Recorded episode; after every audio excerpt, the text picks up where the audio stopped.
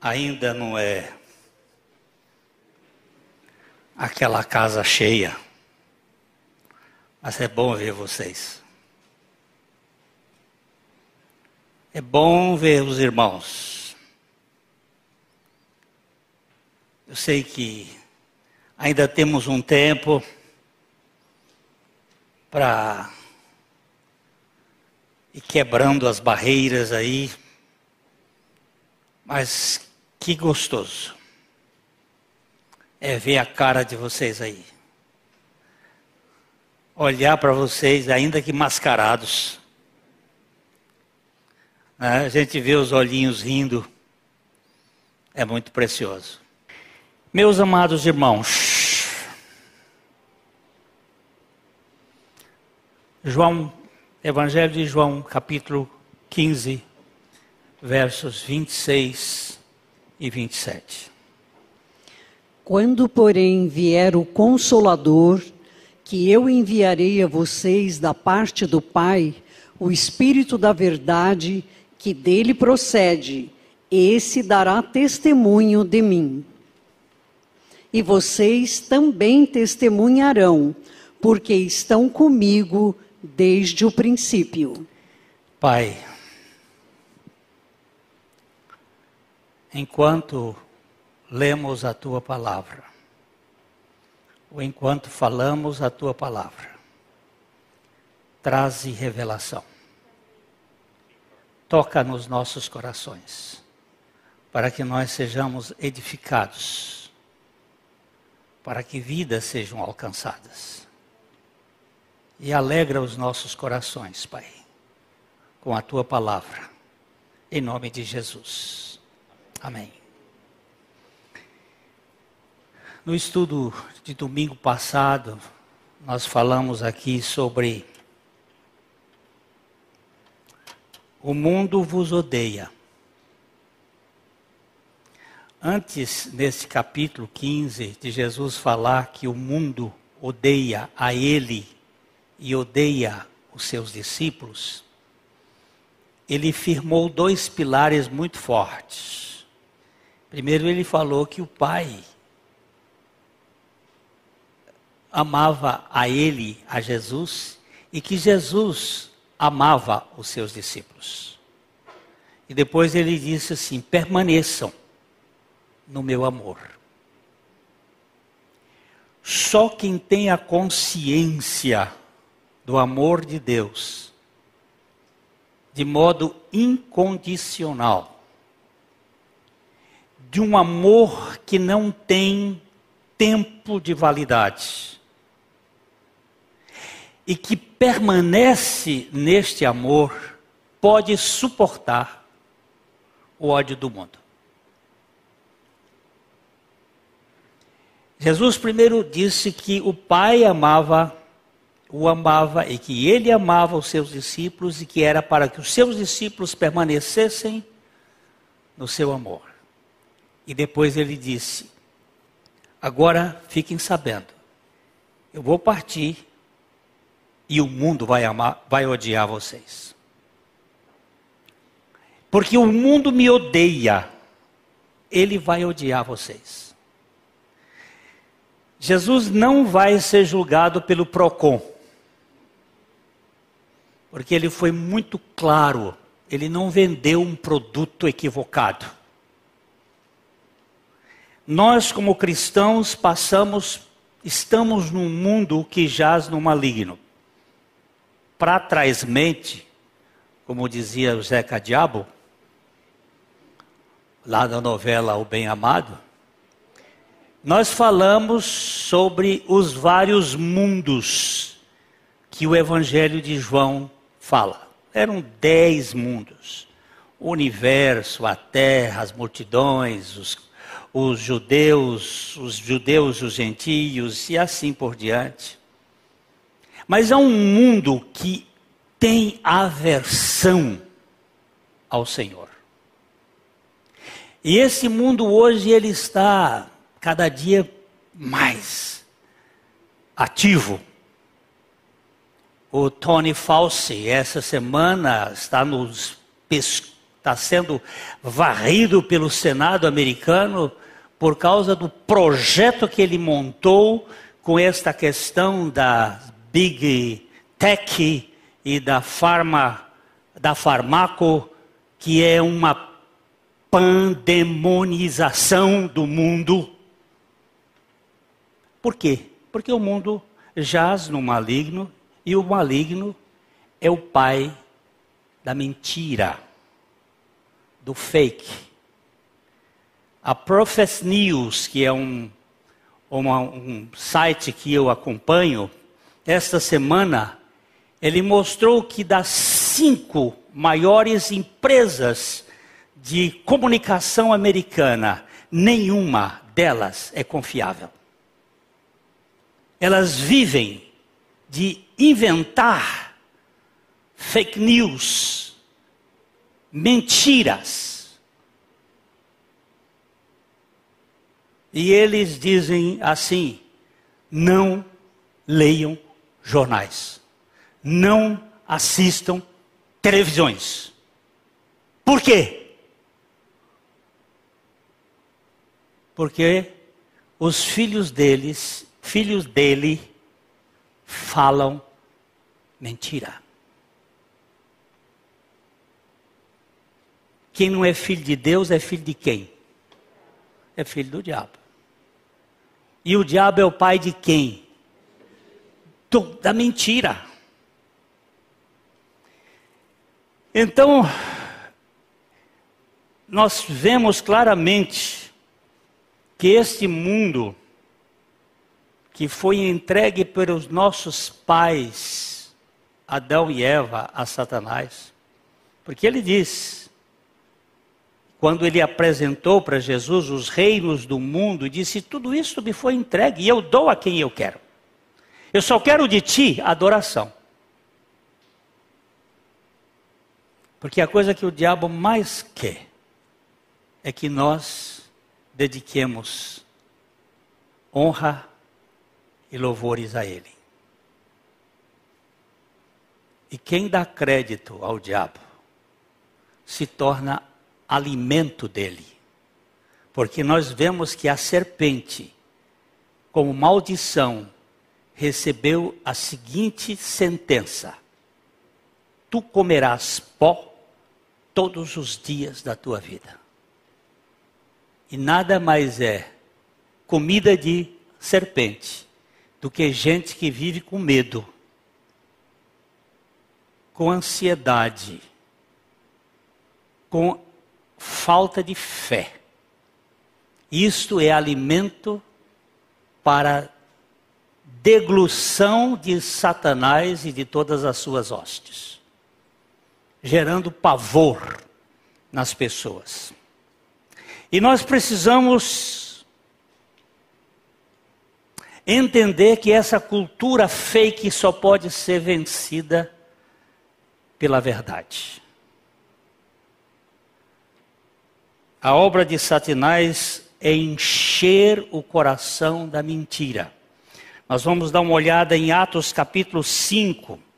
A igreja estava começando. A igreja estava no início. E ali em Jerusalém e as pessoas vendiam as suas propriedades e davam os seus bens. E agora, veja, vamos ler os versículos de 1 a 3. Entretanto, certo homem chamado Ananias, com sua mulher Safira, vendeu uma propriedade.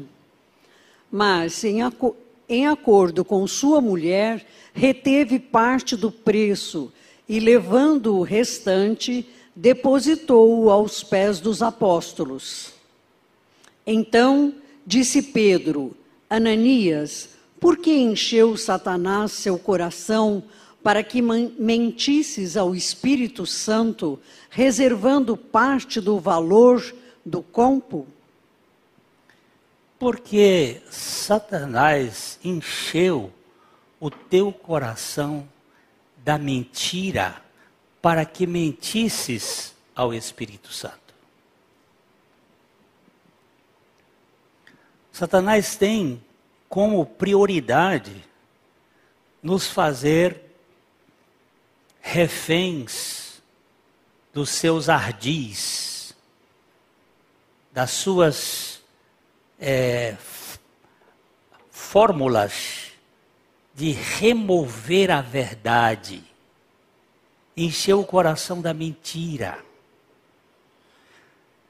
Vamos dar uma olhadinha em Atos capítulo 13, versículos 6 a 12. Atos 6, 13, 6 a 12. Havendo atravessado toda a ilha até Pafos, encontraram certo judeu, mágico, falso profeta, de nome Bar Jesus, o qual estava com o procônsul Sérgio Paulo, que era homem inteligente. Este, tendo chamado Barnabé e Saulo, diligenciava para ouvir a palavra de Deus.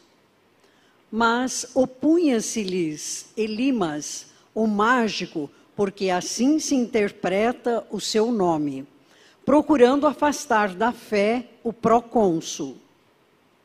Todavia, Saulo, também chamado Paulo, cheio do Espírito Santo, fixando nele os olhos, disse: Ó oh, filho do diabo, cheio de todo o engano e de toda a malícia, inimigo de toda justiça, não cessarás de perverter os retos caminhos do Senhor? Pois agora, eis aí está sobre ti a mão do Senhor, e ficarás cego, não vendo o sol por algum tempo. No mesmo instante, caiu sobre ele névoa e escuridade, e andando à roda, procurava quem o guiasse pela mão. Então, o procônsul, vendo o que sucedera, creu maravilhado com a doutrina do Senhor. É interessante quando Paulo chega na ilha de Chipre, ele veio lá de cima de Salamina, ele atravessou toda a ilha a pé até Pafos, que era uma cidade maior, e o procônsul queria ouvir a palavra de Paulo e de Barnabé, mas o tal Bar Jesus, filho de Jesus, que tinha o nome Elimas, o homem sábio, contesta Paulo. E ele percebeu de quem ele era filho. Filho do diabo, cheio de todo engano e de toda malícia. E essa palavra engano aqui é exatamente a fórmula da mentira. De gerar este estado de deixar as pessoas sem a verdade. É, nós não podemos combater a esse sistema senão pela verdade. E eu queria agora pegar um texto lá do Velho Testamento para a gente observar como é que Deus faz esse negócio aí. Vamos. Uh, eu não marquei o horário aqui, eu não sei quanto tempo já foi, eu não queria ir, mas eu vou. Eu vou. Tá bom. Uh, primeira de Reis, primeira carta ao, de Reis, primeira carta. Primeira, primeiro livro de Reis. Eu estou botando reis no Novo Testamento. Capítulo 22. Vamos começar com o verso 1. É um texto um pouco longo, mas eu vou, eu vou, a gente vai andando devagarzinho. Nós, temos, nós temos aí o rei Acabe, que era o rei de Israel, e o rei uh, Josafá, que era o rei de Judá. dois estavam divididos. Capital de Israel é Samaria. Capital de Judá é Jerusalém. Judá foram as duas tribos que permaneceram com mais fidelidade, com mais. Uh, e Deus agindo, porque Israel já se des, desencaminhou. E o, e o Acabe, é, só quando acabou mesmo. O bicho era, era terrível. Então, vamos dar uma lida no texto. Três anos se passaram sem haver guerra entre a Síria e Israel. Oh, você sabe que aquilo ali tem um, uma demarcação que foi feita lá no tempo de Jacó com o seu sogro Labão. Ninguém podia passar daqui para lá nem de lá para cá. É ali naquela divisa da Síria. Aquele monte Manaim ali, aquela, aquela coisa. Mas de vez em quando eles passam, um passa para lá, outro passa para cá, e eles se trancam. E passaram três anos, até bons, né? Vamos lá. Porém, no terceiro ano, desceu Josafá, rei de Judá, para avistar-se com o rei de Israel. É, Josafá estava na fase de ele estava na fase de querer fazer acordos com Israel, fazer negócios, fazer. Ele, a gente vai fazendo concessões vagarosas. Vamos continuar. Disse o rei de Israel aos seus servos: Não sabeis vós que Ramote Gileade é nossa e nós hesitamos em tomá-la das mãos do rei da Síria? Então ele está dizendo, Ramote Gileade é uma cidade que é nossa, é de Israel. O rei da Síria tomou. E, e aí ele está fazendo uma provocação. O rei de Israel era, era Acabe. Tá bom? Vamos lá. Então perguntou a Josafá: Irás tu comigo a peleja a Remote Gileade?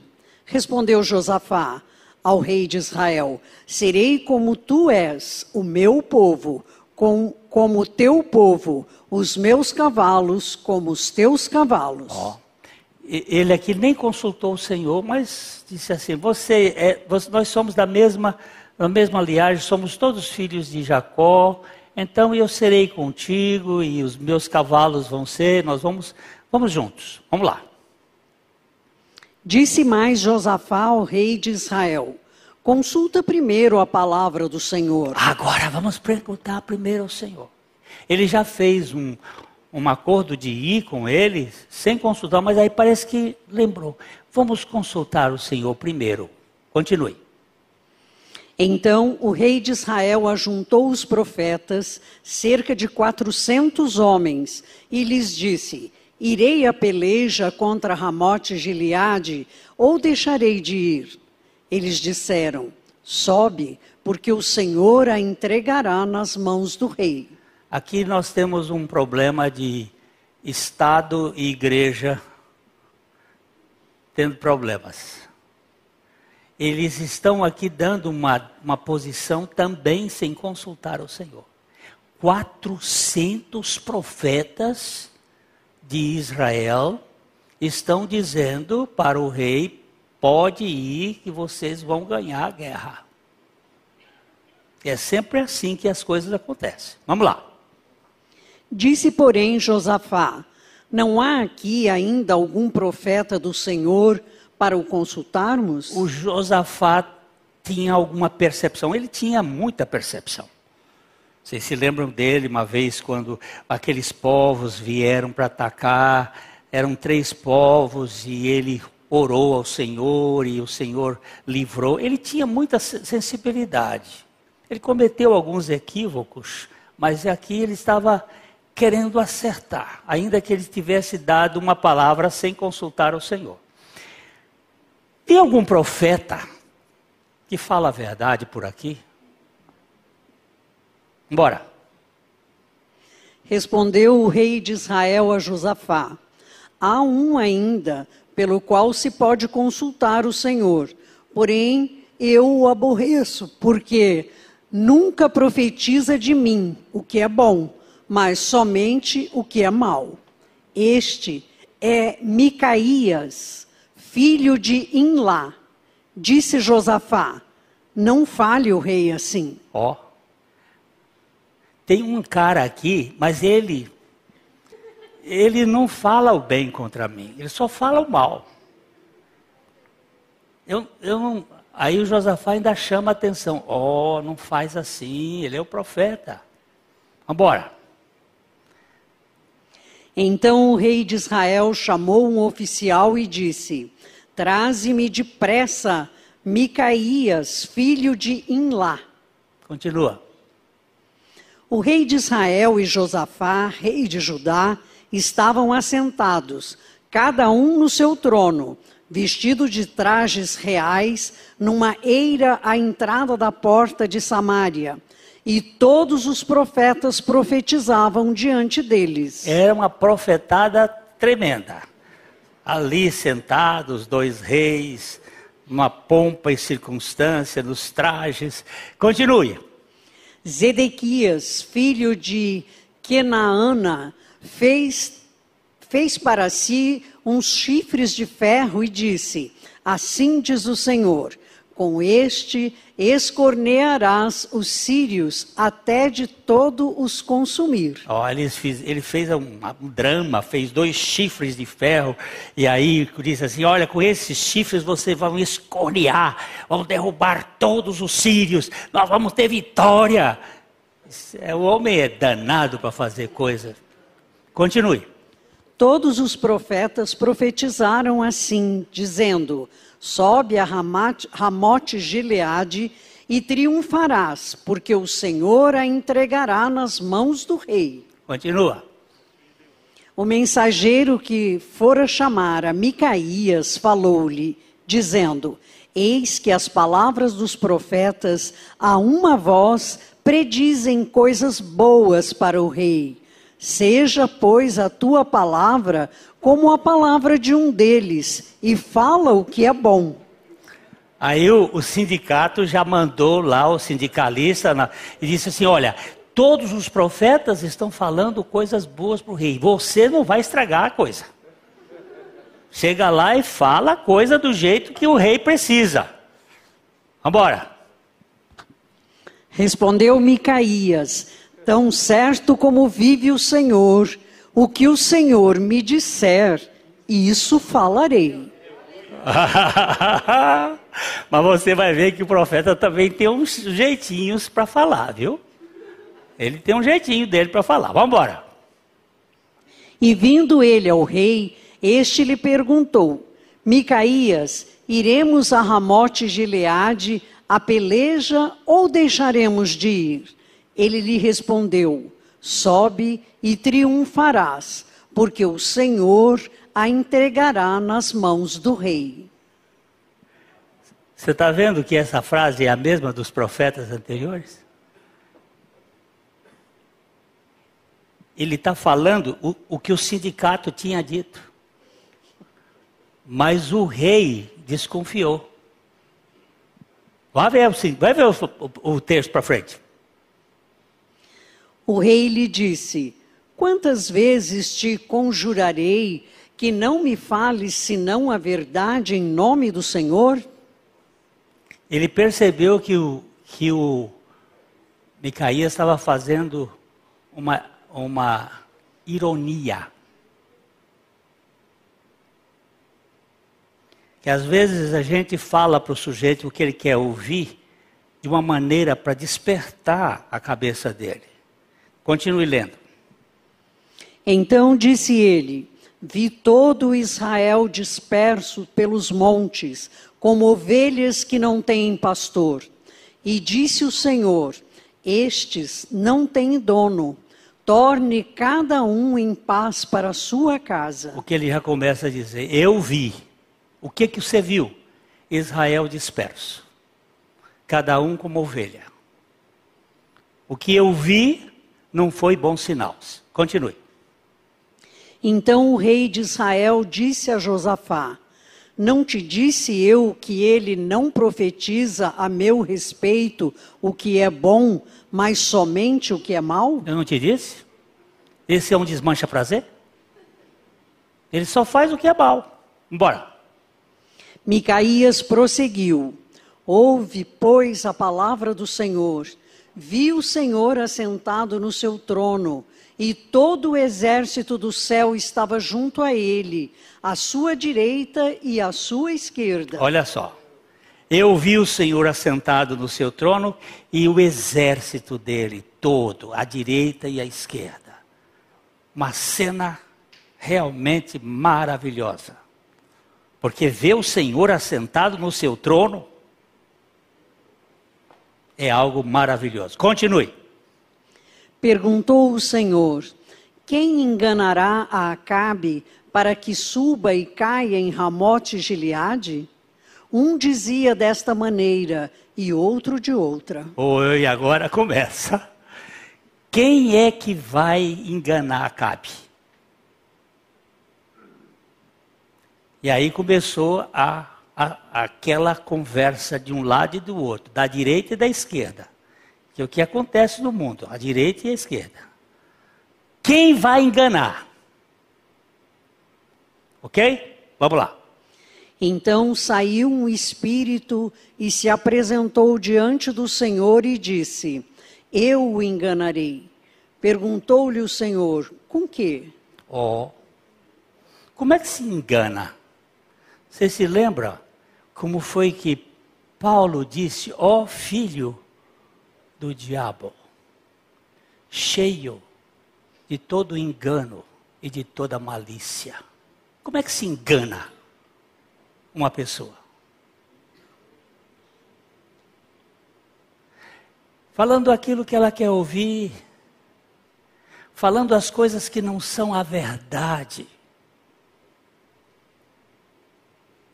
O Senhor perguntou: quem é que vai? Um espírito da parte do Senhor. Vamos lá.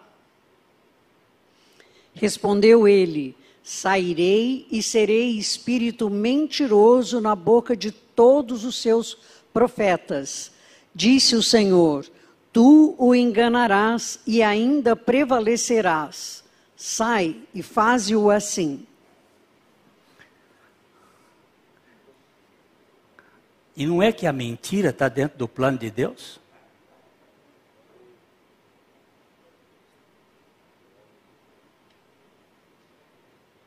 Tem gente que gosta da mentira. E é o prato do dia. Tem gente que gosta de ser enganado, sabe como? Vendo televisão. Passa o dia que Deus deu sentado no sofá, vendo o que? CNN, Rede Globo.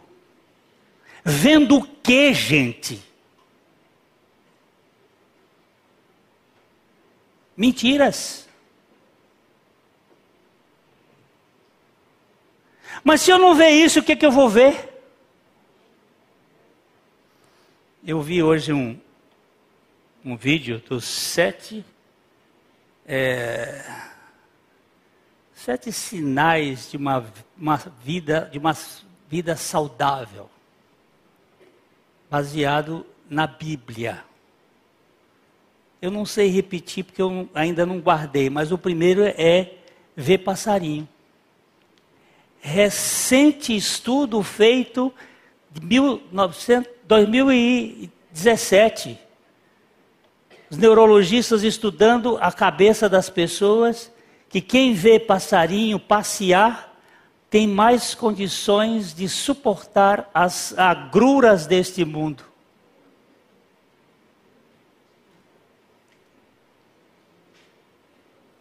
E o quarto, quinto, é ler. E ler a Bíblia. Puxa vida. O terceiro é orar.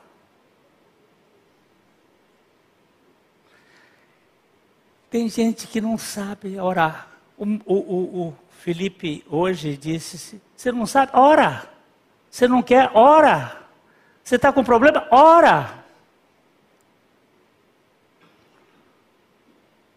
Ora sem vontade. Ora. Ele até citou que os ateus estão, esse, os ateus hoje estão orando, porque eles descobriram que existe benefícios na oração, mesmo eles não sabendo para quem estão orando. Isso do ponto de vista neurológico. Quem afunda no sofá, afunda na sua vida. Porque só vê mentira. Só vê engano. Então, vamos andar um pouquinho mais. Eis que o Senhor pôs o espírito mentiroso na boca de todos esses teus profetas, e o Senhor falou o que é mal contra ti. Oh, o Senhor pôs um espírito mentiroso, está escrito na Bíblia, meu irmão. Não venha para cá dizer que eu estou inventando. O Senhor pôs um espírito mentiroso na boca de todos os profetas.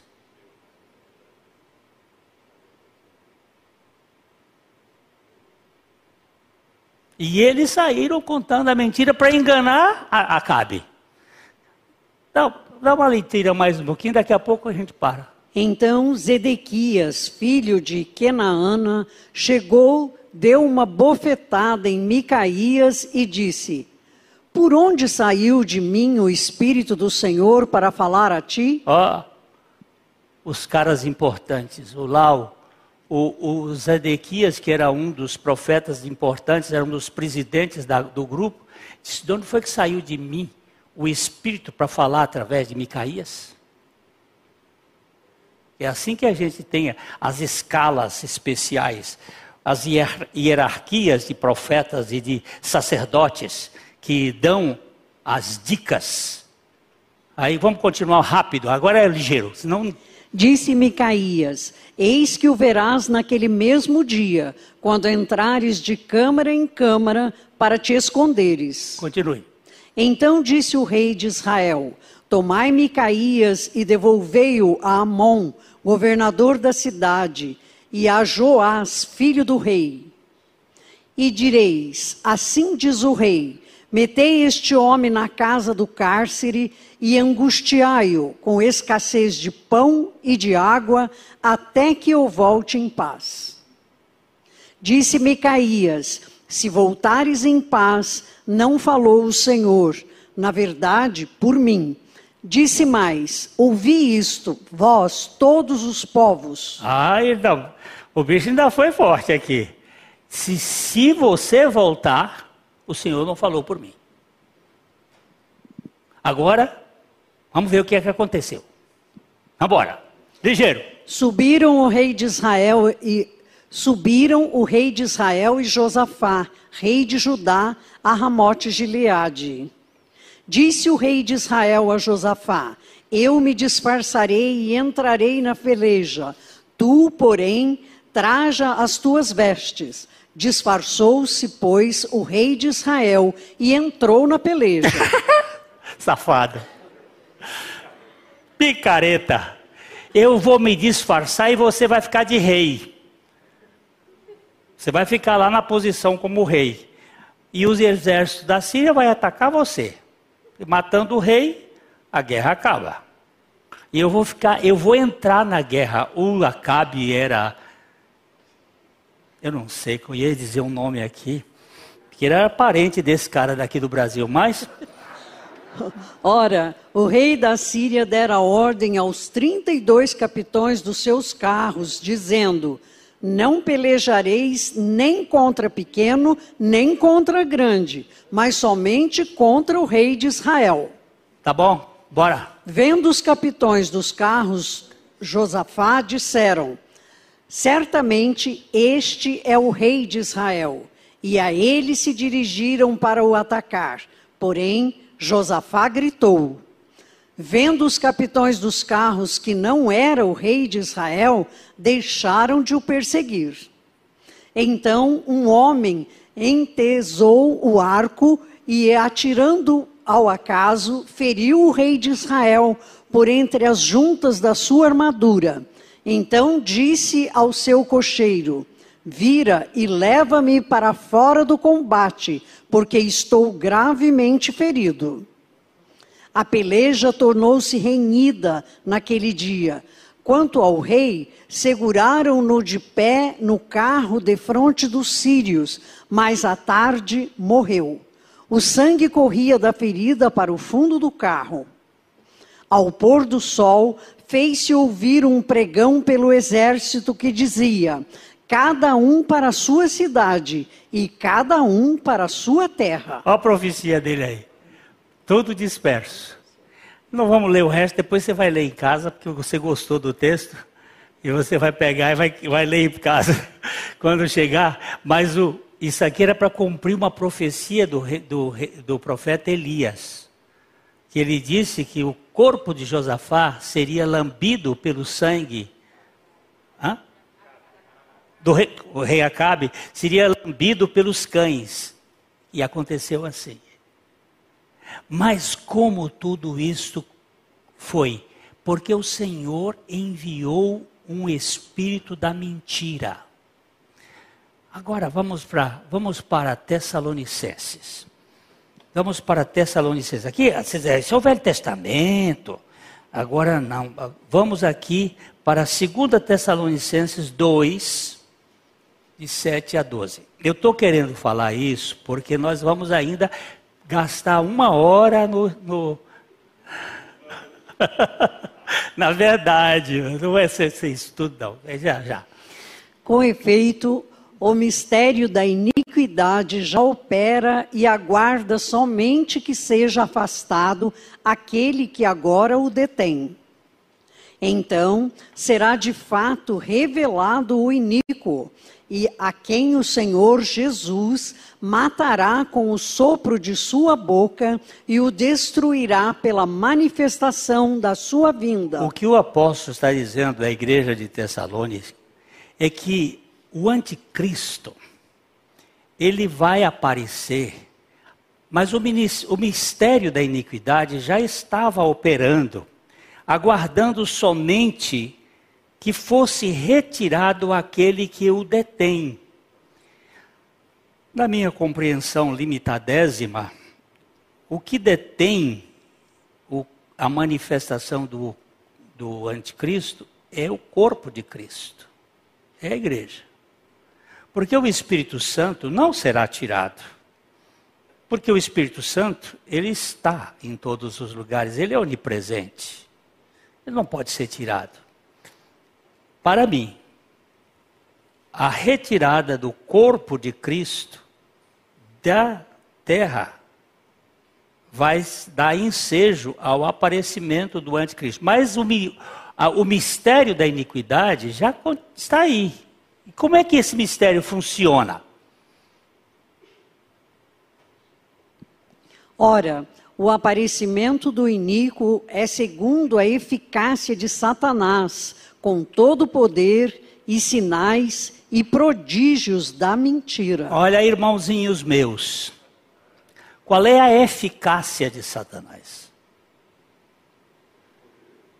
A eficácia de Satanás é o poder, sinais e prodígios de, da mentira. Tem gente que, que gosta dessas coisas. E toma, e isso toma conta da mente das pessoas. Continua. E com todo engano de injustiça aos que perecem, porque não acolheram o amor da verdade para serem salvos. Está vendo só? Com todo o engano da injustiça aos que perecem, porque não acolheram o amor da verdade. Senhor, sem a tua verdade eu não, não arredo o pé. Ainda que eu não a tenha na sua plenitude, eu quero a tua verdade. Não me deixe ser enganado, nem por mim, nem por ninguém. Eu preciso da verdade. Continue um pouquinho. É por este motivo, pois, que Deus lhes manda a operação do erro para darem crédito à mentira. Quem manda? Deus. Deus manda, por esse motivo, que Deus lhes manda a operação do erro para darem crédito à mentira. É Deus que manda. Você não quer a verdade? Você não quer o amor da verdade? Essa semana eu recebi um, um áudio de uma senhora, 84 anos. Ela sempre foi muito religiosa. E ela disse assim no áudio: Pastor Glênio, eu já ouvi mensagens de muitos padres, de muitos pastores, mas eu nunca ouvi nada sobre a crucificação de Cristo e a nossa crucificação com Ele. Eu nunca ouvi.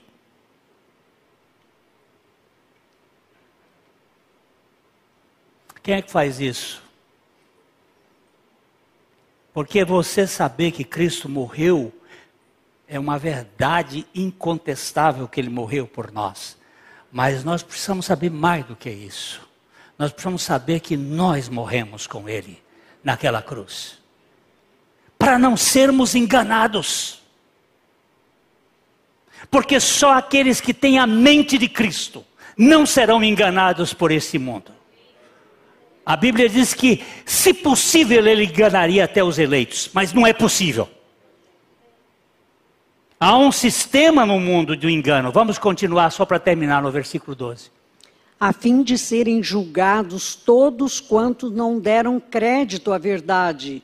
Antes, pelo contrário, deleitaram-se com a injustiça. É. Não deram crédito à verdade. Como podemos combater esse sistema do mundo?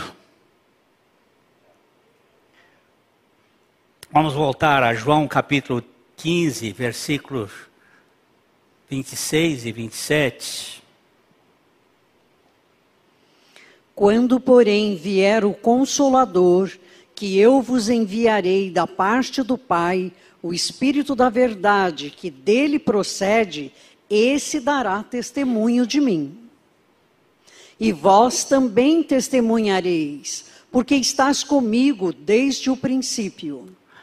Aqui o Senhor Jesus está dizendo o seguinte: quando vier o Paráclito, o ajudador, o consolador, que vier da parte do Pai, enviado por mim, ele vos conduzirá à verdade. Ele é o Espírito da verdade que vai falar de mim. Quem é a verdade?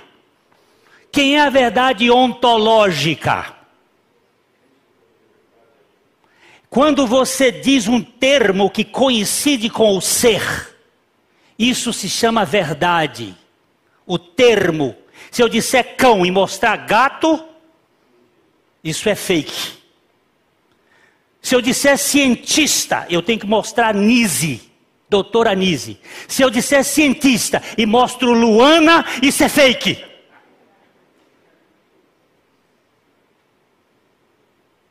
Você entendeu? Ou não? Quer que eu desenhe? Isso é fake. Isso é mentira.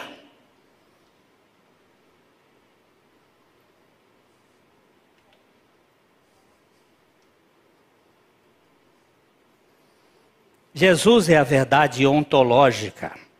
Ele é a verdade. Só quem fala da verdade é o Espírito Santo. A palavra de Deus é a verdade. Santifica-os a verdade. A tua palavra é a verdade. Eu não preciso. Vou dizer eu não preciso fazer um curso de seminário para estudar a Bíblia, eu preciso do Espírito Santo. Não estou dizendo que não é importante isso, mas eu não preciso. Eu preciso do Espírito Santo, que é o Espírito da verdade.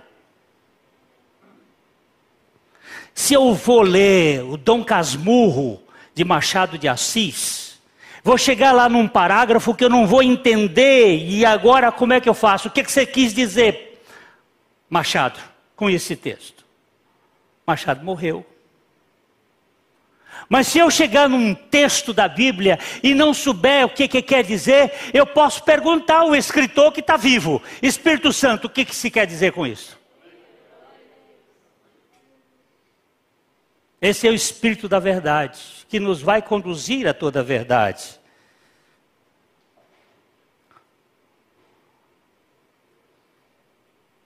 Ele nos dá discernimento das coisas espirituais. Vamos dar uma olhadinha aqui em, segundo, em 1 Coríntios capítulo 2, os versos 14 e 15. Oh, irmãos, eu queria ir até de madrugada, mas até alguém cair da, da cadeira e quebrar o pescoço.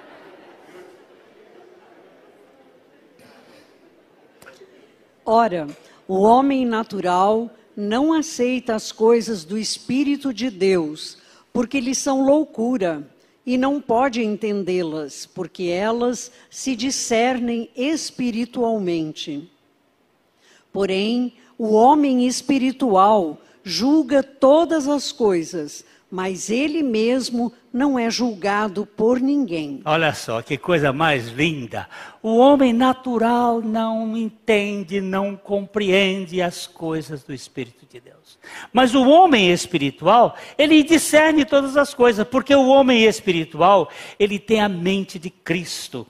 E ele foi regenerado, ele foi feito uma nova criatura. O espírito da verdade é o espírito que nos convence do pecado. O que é pecado? Incredulidade contra Jesus.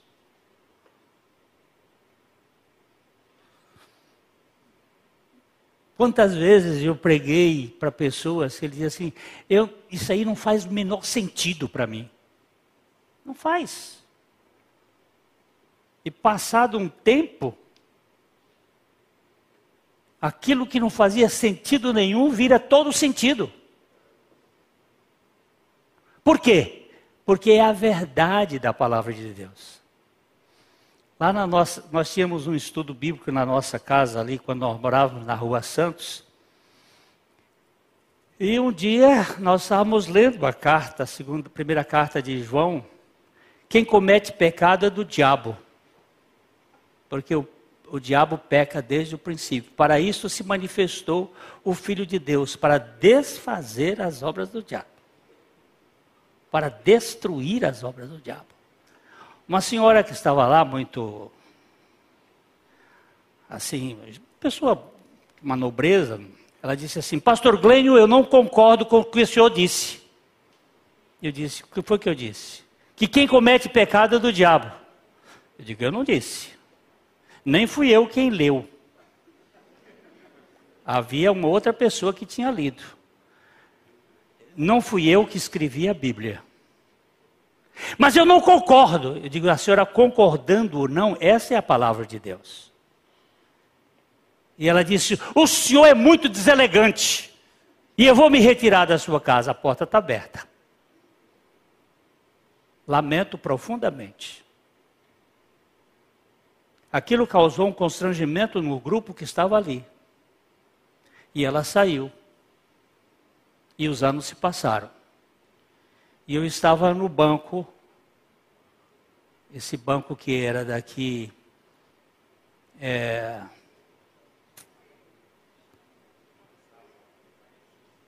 na casa dos Garcias, o, o antigo. Hein? Agora é o Sudamérica, né? Sudamérica, é. Eu estava com a, a, a, a gerente conversando lá. Uma pessoa encostou o rosto no meu lado e disse: Nunca mais eu tive paz. Eu queria olhar para quem era, mas não dava, porque estava grudadinho aqui no rosto. Aí eu, quando desgrudou, eu disse: Mas também você vai confrontar a palavra de Deus? Minha querida, não tem jeito. Ou você se rende à palavra de Deus, ou você não tem descanso nunca mais.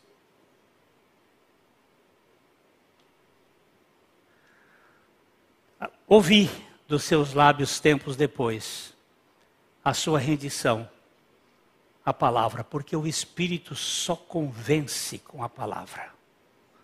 É a palavra da verdade. Nós não temos que provar nada para ninguém, nós temos que pregar o Evangelho. E esse Evangelho vai chegar ao coração das pessoas. Vamos só terminar aqui, eu tenho mais um bocado de coisa para falar, mas vamos para João 16, versículos 14, 12 a 14. João 16, 12 a 14. Tenho ainda muito que vos dizer, mas vós não o podeis suportar agora. Quando vier, porém, o Espírito da Verdade, ele vos guiará a toda a verdade, porque não falará por si mesmo, mas dirá tudo o que tiver ouvido e vos anunciará as coisas que hão de vir. E me glorificará, porque há de receber do que é meu e vou-lo há de anunciar. Que coisa mais linda. Vamos voltar um pouquinho Vamos voltar um pouquinho para o 12, ele diz assim: Tenho muito, muito que vos dizer, mas vós não podeis suportar agora. Está falando para os discípulos dele que tiveram três anos e meio com ele. Eu disse, eu tenho que contar muita coisa, mas o que eu vou contar vocês não podem suportar agora. Por que será?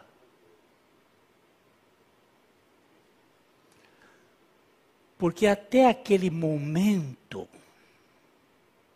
Jesus não havia morrido e ressuscitado. E a morte e ressurreição de Jesus é que vai fazer a diferença. Ok? Eu só quero que vocês observem uma coisa.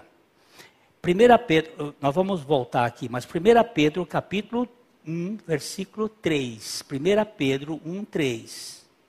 Preste atenção neste nos.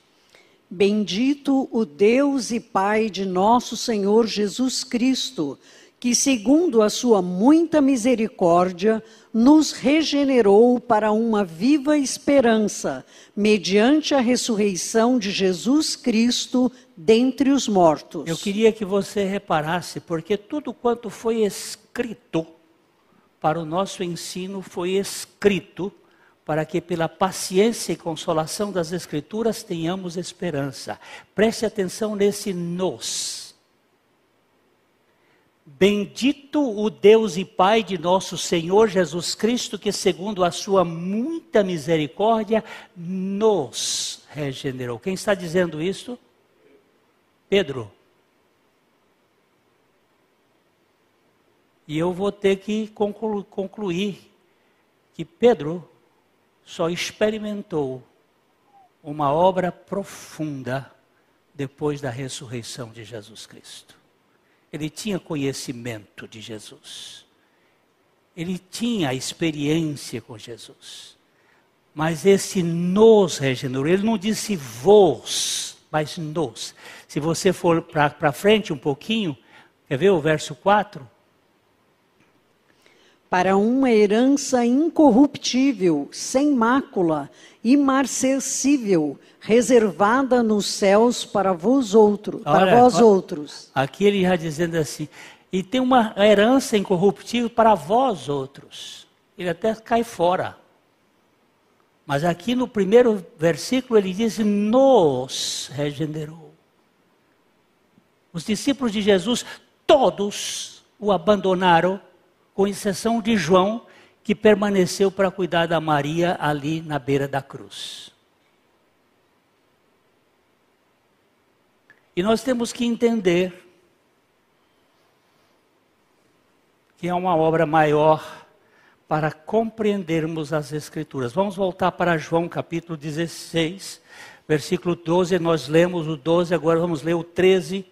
Eu vou olhar o 13, sou eu. Quando vier, porém, o Espírito da Verdade, ele vos guiará a toda a verdade, porque não falará por si mesmo.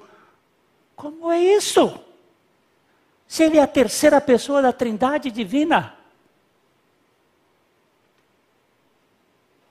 Ele não falará por si mesmo, mas dirá tudo o que tiver ouvido. Onde foi que ele ouviu? E ele vos anunciará as coisas que hão de vir. Será que é uma figura de linguagem?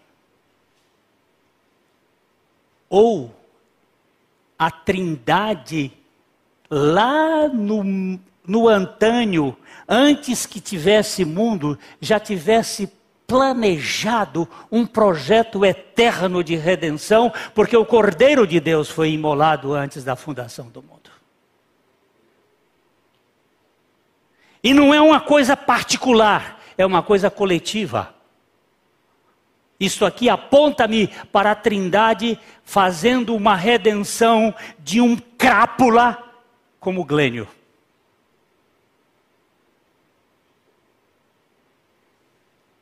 Para tirar o glênio do centro do seu umbigo. O versículo 14, ele diz: Ele me glorificará, porque há de receber do que é meu e vou-lo-á de anunciar. O Espírito Santo, ele não chama atenção para si ele aponta para Cristo. Porque Cristo está no centro do projeto eterno da Trindade para redimir gente que não tem esperança, que não tem solução. O Pai e o Espírito Santo. O Pai trouxe Jesus ao mundo para salvar a gente do mundo e o Espírito Santo traz Jesus para essa gente e para mudar a nossa maneira de pensar e não pensarmos nas coisas fakes e mentirosas deste mundo, mas pensarmos com os pensamentos de Deus.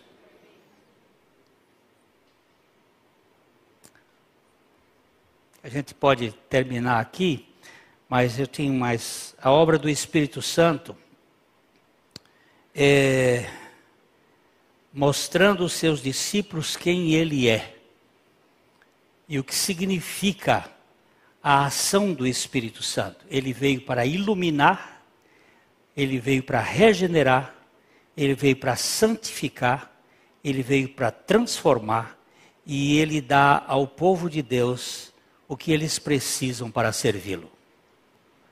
Eu volto a isso aqui daqui 15 dias. O Espírito Santo. Maravilhoso Espírito Santo.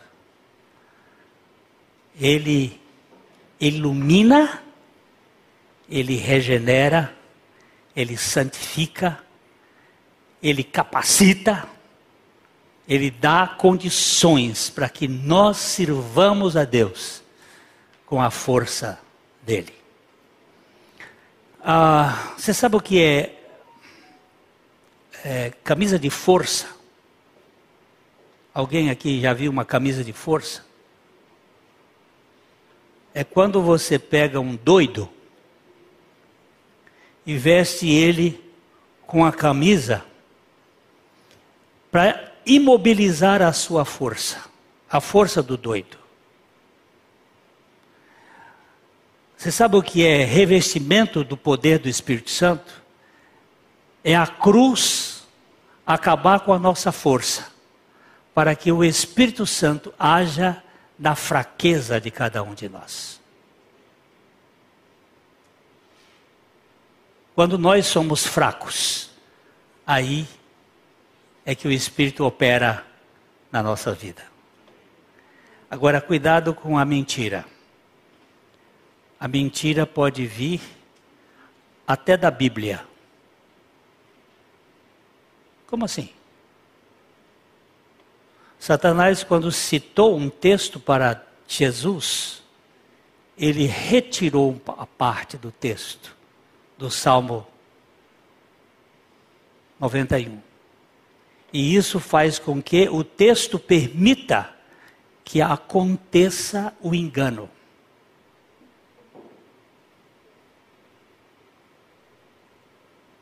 Ele tirou aquilo que diz assim: em todos os teus caminhos. Vamos dar uma lida nesse texto? Salmo 91, 11. Porque os seus anjos dará ordens a teu respeito, para que te guardem em todos os teus caminhos. Eles te sustentarão nas suas mãos, para não tropeçares em alguma pedra. Pois bem, ali, ele volta ali o texto, Satanás diz assim: Porque aos seus anjos dará ordem aos teus respeitos para que te guardem. Aí saltou em todos os teus caminhos e foi citar lá depois o verso seguinte: por, é, E eles te sustentarão nas suas mãos. Se é em todos os seus caminhos, não tem opção. Inclusive aqui agora. Ele vai me sustentar e eu não vou precisar pular para obedecer à sua voz. Cuidado. A mentira, toda ela vem para tirar Jesus do centro. Eu posso pregar uma mensagem bíblica sem Jesus. O moço terminou de pregar e queria saber do pastor velho como foi a sua pregação. E o pastor velho olhou para ele e disse: Você foi muito homilético. Você foi bem exegético. Você fez uma boa mensagem. Só que Jesus estava fora. Nós podemos acontecer isto. E aí essa mensagem não tem a verdade. Porque fora de Jesus não há verdade. Até na ciência, porque nele estão ocultos todos os tesouros da sabedoria e da ciência. Por isso que eu não, não dou crédito ao Big Bang. Eu fico com o Criador.